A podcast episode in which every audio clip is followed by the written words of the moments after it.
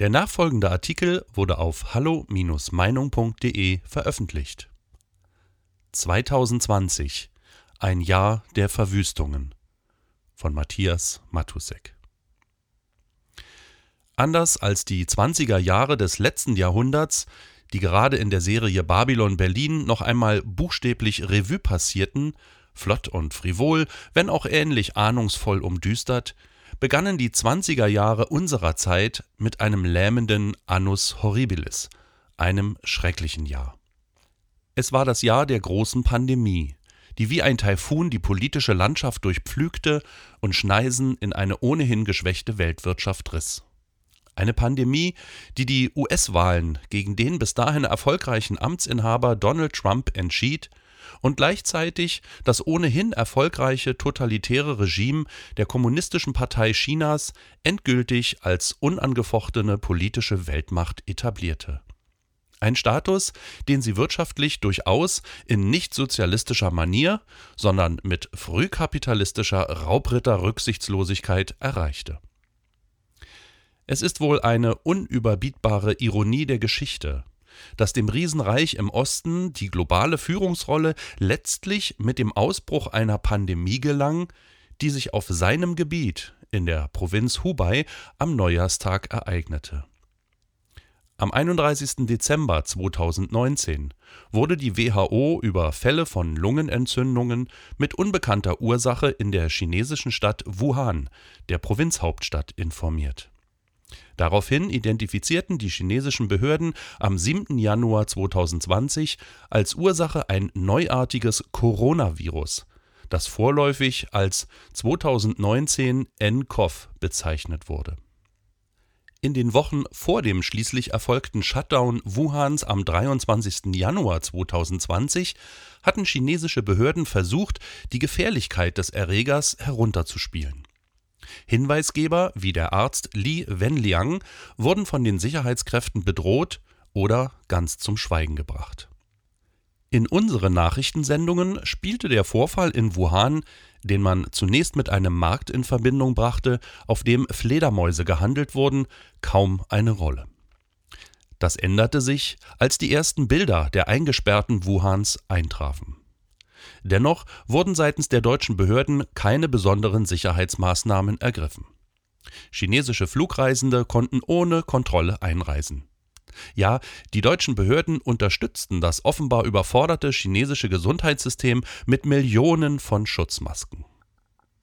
Corona sollte uns das ganze Jahr über in Atem halten und erneut die deutsche Gesellschaft spalten in solche, die den von der Regierung befohlenen Maßnahmen skeptisch gegenüberstanden, darunter auch viele Mediziner, deren Beiträge jedoch eher weniger zur Kenntnis gebracht oder öffentlich diskutiert wurden, und den anderen, den Regierungstreuen, die die sogenannten Querdenker als Covidioten, so SPD-Chefin Saskia Esken, oder gar Rechtsextremisten diffamierten.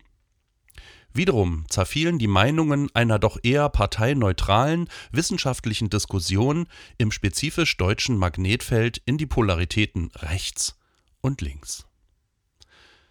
So ist es kein Zufall, dass auch in der Frage der von der Regierung empfohlenen Impfungen diejenigen, die eher skeptisch auf eine Substanz reagieren, die im Schnellverfahren genehmigt wurde und bereits in den Anfangsstadien bei bestimmten Patienten zu heftigen medizinischen Antireaktionen führten, das Volk wiederum gespalten ist. Rund ein Drittel der Menschen sind skeptisch. Diese Skeptiker wiederum empfehlen Medienleute wie Nikolaus Blome von RTL ja sogar Mitglieder der Ethikkommission der Regierung als quasi Volksschädlinge zu ächten und in Zukunft von bestimmten Leistungen auszuschließen, da sie, wie der Kolumnist Jan Fleischhauer suffisant formulierte, die Volksgemeinschaft schädigen. Selbstverständlich bezieht auch hier die berüchtigte linksradikale Antifa, die sich mittlerweile selber als Prätorianergarde der Merkel-Regierung versteht, eindeutig Partei. Sie verklebt Sticker mit ihrem Logo und der Aufschrift Pandemie und trotzdem da. Durchgeimpfte Antifa. In allem Wirbel um die Corona-Erreger und die mehr oder weniger erfolgreichen Abwehrmaßnahmen der Regierung gingen andere Nachrichten nahezu unter. Da war die Verschiebung der Olympischen Spiele in Tokio fast eine Randglosse.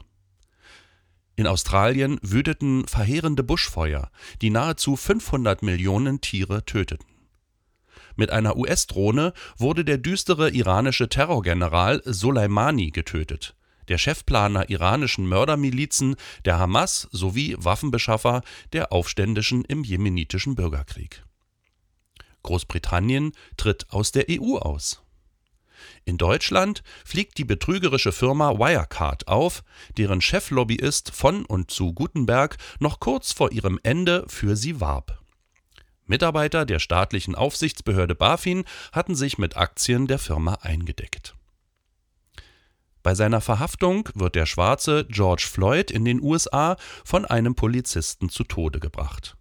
Darauf bricht sich eine gewalttätige Bewegung namens Black Lives Matter Bahn, deren Ziel erklärtermaßen der Systemumsturz ist.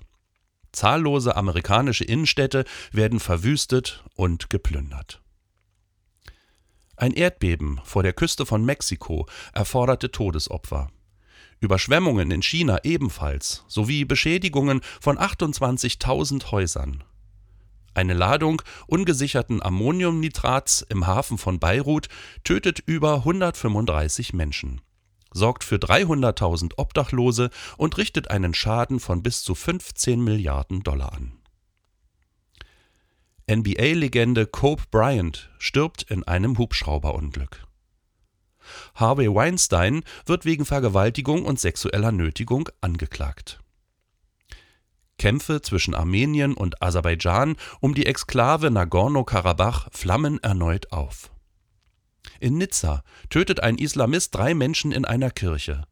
Schon kurz zuvor war ein französischer Lehrer durch einen aufgebrachten Islamisten enthauptet worden. In Russland lässt sich Wladimir Putin für zwei weitere Amtszeiten als Staatschef wählen. Erst dieser Tage stellt sich heraus, dass die Vergiftung des Regimekritikers Alexei Nawalny von Mitarbeitern des russischen Geheimdienstes durchgeführt wurde. Bei den Wahlen zur Präsidentschaft in den USA kommt es zu großen Anomalien in vier Schlüsselstaaten. Einsprüche des juristischen Teams von Präsident Donald Trump werden vom obersten Gerichtshof abgewiesen. Die Mehrheit der Wahlmänner stimmt für Joe Biden als Präsident. Die Welt also drehte sich weiter. Auch unsere Nation wird weiter bestehen, wenn auch gespaltener als je in seiner Geschichte. Im vor uns liegenden Jahr werden gleich zu Beginn in beschränktem Maße Weichen gestellt, denn im Januar kommt es, Stand 22.12.2020, zur Wahl des CDU-Vorsitzenden und damit zum Kanzlerkandidaten den die Partei für die Ära nach Merkel ins Rennen schicken wird. Nach bisherigem Erkenntnisstand wird zwischen Friedrich Merz, Armin Laschet und Norbert Röttgen entschieden, wobei der letztere jüngst punkten konnte und möglicherweise gemeinsam mit dem leicht angeschlagenen Laschet Front gegen einen Spitzenkandidaten Merz machen könnte das alles gilt, wenn nicht doch noch auf einer überraschenden Außenbahn der während der Corona-Krise als schwarzer Sheriff enorm populäre Markus Söder aus Bayern seinen Hut in den Ring schmeißt. Politisch darf die CDU durchaus als eine der großen Gewinnerinnen der Corona-Pandemie gelten. Sie hat sich von miserablen 23 Prozent auf eine nicht vorhergesehene Spitze von 36 Prozent gehievt. Damit honorierten die Wähler die ruhige und durchaus auch autoritäre Führung der Kanzlerin durch eine Periode der Unsicherheiten. Die hochfliegenden Träume der Grünen sind derweil von einst 27 Prozent auf magere 15 Prozent abgestürzt. Und dieser moderate Stimmenanteil wird nun dem Spitzenduo Habeck und Baerbock genügend Raum und Realitätsgefühl geben, um auszuhandeln, wer von beiden als Kanzlerkandidat ins Rennen gehen wird. Wie das gekommen ist? Nun, möglicherweise hat sich das befragte Wahlvolk innerlich darauf besonnen, nachzurechnen, was der grüne Umbau einer Gesellschaft kosten wird und wer für die Rechnung aufkommen muss. Weitere Beiträge finden Sie auf hallo-meinung.de. Wir freuen uns auf Ihren Besuch.